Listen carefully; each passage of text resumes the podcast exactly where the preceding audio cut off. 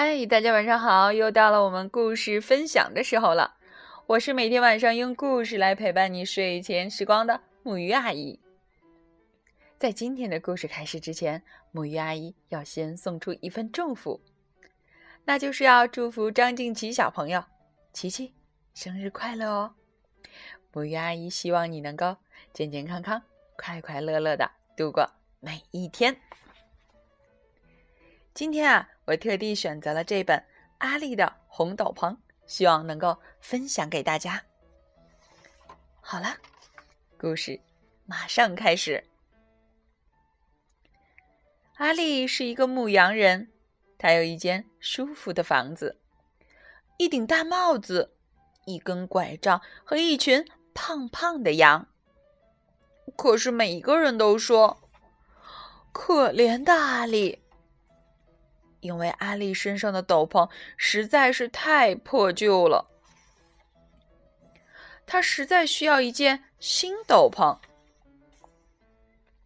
所以到了春天，阿丽就把羊身上的毛剪下来，洗干净，再用刷子把羊毛梳直，然后阿丽把毛纺成纱。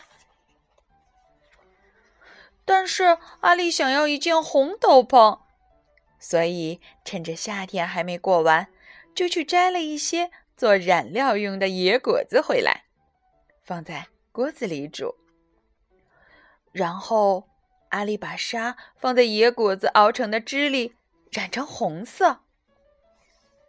等到纱干了，阿丽就把纱纺成的线装在织布机上。秋天的晚上，他又忙着把线织成布。阿丽把布摊开来，放在桌上，用剪刀剪成一块一块，然后又把裁好的布用针别在一起，缝起来。冬天来了，阿丽终于有一件。新的漂亮的红斗篷了。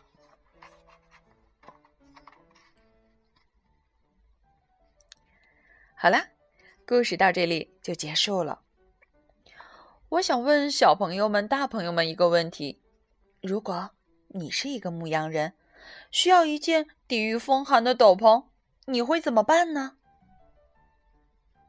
也许很多人会告诉我：卖掉羊吧。然后用卖羊的钱买一件斗篷就好了。是啊，估计很多人会选择这样的答案。但是我们的安利呢，却不打算卖掉自己的羊，他要自己来做一件斗篷。因此，从春天到冬天，从剪羊毛到纺纱织布，足足经过了一年的努力呀。阿丽终于收获了一件新的红斗篷。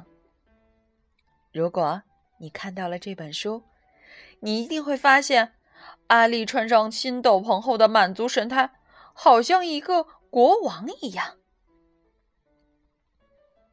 其实就是这样。很多时候，不代表我们一定要拥有某一件东西，但是最珍贵的，是我们体会。自己努力来收获它的这个过程。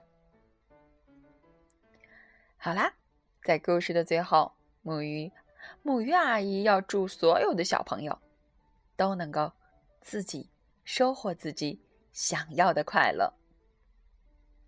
好啦，让我们一起来说晚安，好梦。